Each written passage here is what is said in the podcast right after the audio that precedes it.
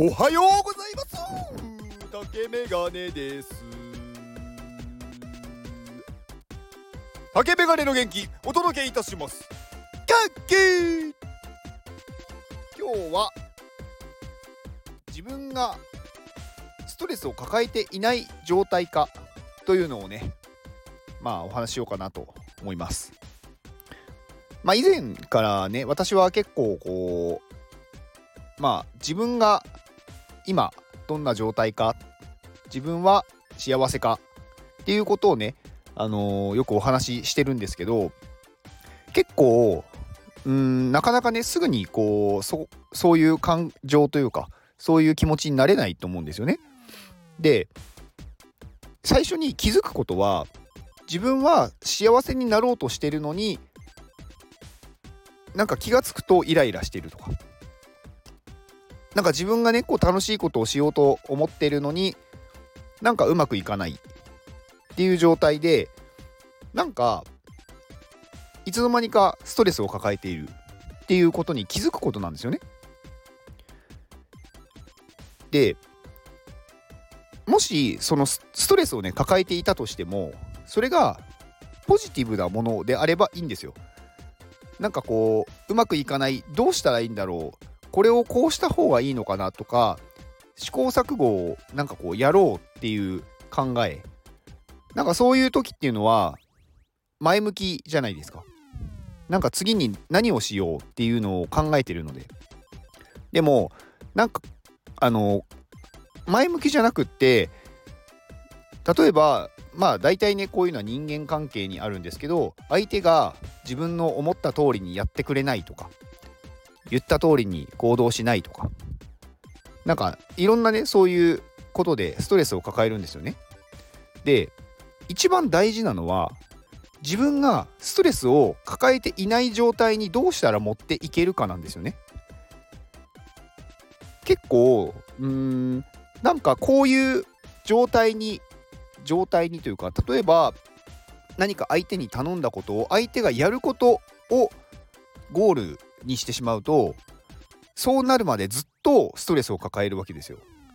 そうではなく自分がどうしたらストレスを抱えない状態になるかっていうところに目を向けた方がよくって結果として自分が望んでいたゴールではないかもしれないんですけど自分がこれだったらストレス抱えないで済むなって思ったらそれでもいいんですよね。なんか一番ね無駄というか良くないのはなんかずっとそれを考えてるゆえにずっとストレスを抱えてしまっている。っていうことはそれを考えなかった時の方が幸せだったわけですよね。だからそれをやらないといけないって自分で決めちゃってるがためにストレスを抱えちゃうんですよ。だから今自分がなんかこうイライラしてるなとかそれによってストレスを抱えてしまってるなって気づくことでまずは自分がどうしたらそのストレスをなくせるかっていうことに目を向けるといいんじゃないかなと思いました。でそのためにはねやっぱり現状をちょっと冷静に見るしかなくって、まあ、イライラしてる時ってなかなかね難しいんですけどイライラしてる時にあ今自分はイライラしているなっていうことに気づくっていうこれもねいきなりできるんじゃないんですよね。なんかね少しずつこう訓練というかうん、なんかまず自分が今どういう感情かっていうのをこう冷静な時になんだろう見るというかなんかそういう訓練というか。だから何でもない時にふとあ今自分は心地いいと思ってるとか今楽しいと思ってるっていうのを客観的に自分を見るっていうなんかこう癖をつけておくとイライラしてる時もあ今自分イライラしてるなっていうことに気づけるようになるんですよね。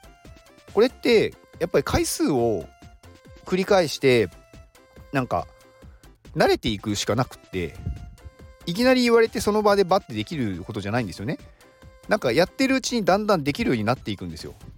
まあ何でもそうですよね。まあ、自転車に乗るとか車の運転も全部そうですけどいきなり話を聞いてじゃあやってみようって言っていきなりできないじゃないですか。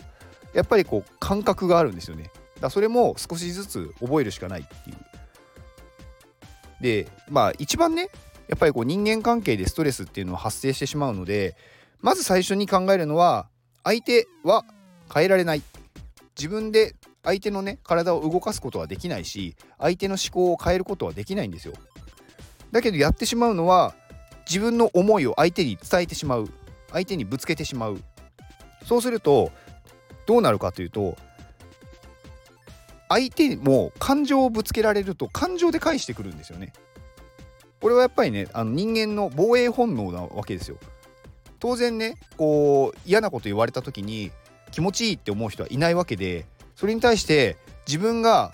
自分の身を守るために相手にも攻撃をしようってなるんで相手も嫌なことを言ってくるんですよ。でそうすると結局こうねあのー、なんかこう売り言葉に買い言葉っていう感じでずっとその論争がまあ継続してしまう。でそうすると結局ストレスを抱える。なので相手は変えられないので変えられるものを変える。でこれをまあ自分のね気持ちを変えられるんだったらいいんですけどそれもなかなか難しいじゃないですか。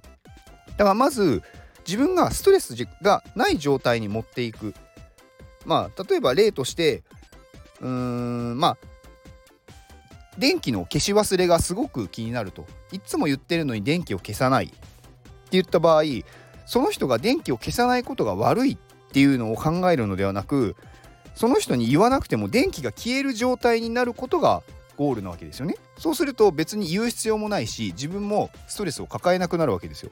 だから多少お金がかかっても時間が経ったら自動で消えるものに変えるとか例えばそもそもそこの電気はもう使えなくするとかだからそういう状態に持っていく。これがストレスを減らす方法なんですよね。でこれに対してあの自分がまあなんか相手のねこう行動をうんまあ相手に屈してしまったって思っちゃうとそこでやっぱりまたストレスを抱えるじゃないですか。だからそうではなくて自分はよくやったなと。自分は自分に対してストレスを抱えないようにしたんだぞっていうふうに自分に自分を褒める。別に相手がどうこうは関係ないんですよね。自分に対してよくやったぞお前って。自分を褒めてあげる。っていうのが大事です。相手には別に相手も気持ちいい状態になってもらえればいいんですよ。自分も気持ちいい状態相手も気持ちいい状態っていうのが一番いいわけでそうしたそれを現実に再現した自分はすごいって思えばいいだけなんですよね。だからねどんどんこう自分のうまくいかないとか思った通りにいかないっていう環境がどうしたら勝手にそうなるかっていうことを考えてやっていった方がストレスは少なくなるんじゃないかなと。思ってます。まあ全部がねいきなり変えられるかっていうとそうはならないんでそこはやっぱりね考えなきゃいけないんですよね。何でもねこう全てうまくいくっていうことはなかなかなくってでも何かしらのね解決策っていうのはあると思うんですよ。例えばストレスがなくならないにしてもストレスを減らす方法はあるとかね例えば多少相手にうーん有利になったとしても自分がこの方がストレスが少ないっていう状態に持っていけるのであればそっちの方が私はいいと思ってます。一番大切なのは自分なんですよね。自分の今感情がどうなのか自分の肉体がどうなのか。感情がまあストレスがかかると当然体にも異変が起こります。まあイライラするっていうのもそうですしまあ頭が痛くなるお腹が痛くなるとかいろんなことが起こってしまって肉体自体もまあ損傷してしまうんですよね。それが一番良くないじゃないですか。だから自分がいかにストレスをない状態に持っていくか。まあそのストレスもねこう悪いストレスですよね。なんかポジティブに今考えていていい考えが浮かばないっていうのは前向きなのでそれは別にいいことだと思うんですよ。そんなに長続きしないですしあのー、それはもうなんだろう自分のことなんで。まあなんかバーッと喋りましたけど伝わりましたでしょうか？はい、まあ、なのでねあのできることはまあその環境という自分でねその仕組みを変えるしかないんですよね。うん、でその仕組みを変えられた時に自分はすごい自分に言い聞かせる。別にそれをね人に自慢する必要はないです。自分はすごいんだって思えばいいだけ、うん、そうすると次もできるって思うんで。うん。まあなのでねストレスがない状態。まずはね自分がストレスを抱えているあ今ストレスだなっていうことに気づく。これは普段から自分の感情に気づくっていう訓練をしていけばなんかね自然になんか気づきます。うん。まあ時間はかかると思いますけどね。なのでままずはそこから始めてみましょう。はい。以上です。この放送は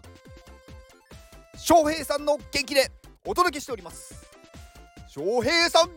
気！翔平さんありがとうございます。はい、えー、サイバーキャッツラバーズというねコミュニティのモデレーターの方。はい。まあ、こちらのねサイバーキャッツラバーズがね、まあ、本当にね、あのー、すごいんですよ。まあもうねあの私の放送をねお聞きくださってもしかしたら加入されている方いるかもしれないんですけどあのね温かいプラス活発。だから楽しいっていうことですよね。うん。で今日そのねあの翔平さんから、えー、紹介してほしいという方で、えー、クラドラさん。はい。えー、NFT クリエイターであり写真とかグッズも販売されていて保育園勤務っていうことみたいですね。なんかなかなか面白い人ですよね。なんか NFT クリエイターだけど、まあ、写真も撮ったりでも保育園に勤めてるとまあでもデザイナーとかそのクリエイティブは好きな人なんですよねおそらく。うん、でまあ X を見るとなんか趣味で雲。竜の雲。これ何て読むんですかね。竜雲？ちょっと私わかんないですけど。はい。なんかそういう写真を撮ったりしてるみたいです。まあクラドラってクラウドドラゴンだからまあ竜の雲なんですよね。うん。まあなんかねこういろんな方がやっぱりあのねこのサイバーキャッツラバーズっていますよねなんか面白いなというかいろんな人に出会えるなっていう感じがありますうん。まあ私ねこのクラドラさんもお会いしたことがないいのであんまりねこう詳しいことっていうかあんまりなんかこうその人のことをお話しできないんですけどなんかこうね翔平さんに関してはねこう毎日 X 見たりとかなんか翔平さんのなんかこう他の情報を見たりとか、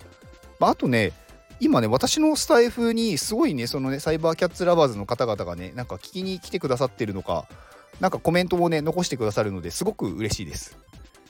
まあなんかそこでね皆さんがね私のところでねこう元気を受け取ってまた別のところで元気を配ってくださっているとはいすごく嬉しいです。まあなんかねそういう活動されあのしてくださってる方もいるので、ね、私がまさに望んでいたことだなと。うん、なんかねサイバーキャッツラバーズというねコミュニティに出会えて私はすごく良かったなと思います。まあ、やっぱりねそれをねこう運営というかね、あのー、起こしたね、ジャジーさんとかは本当にすごいなって、まあ、前もお話しましたけど思いますね。うん、まあえー、翔平さんと、えー、クラドラさんの X の、えー、リンクを概要欄に貼っておきます。で、あとサイバーキャッツラバーズのディスコードリンクも概要欄に貼っておきますので、ぜひご覧ください。では、この放送を聞いてくれたあなたに幸せが訪れますように。行動の後にあるのは成功や失敗ではなく結果です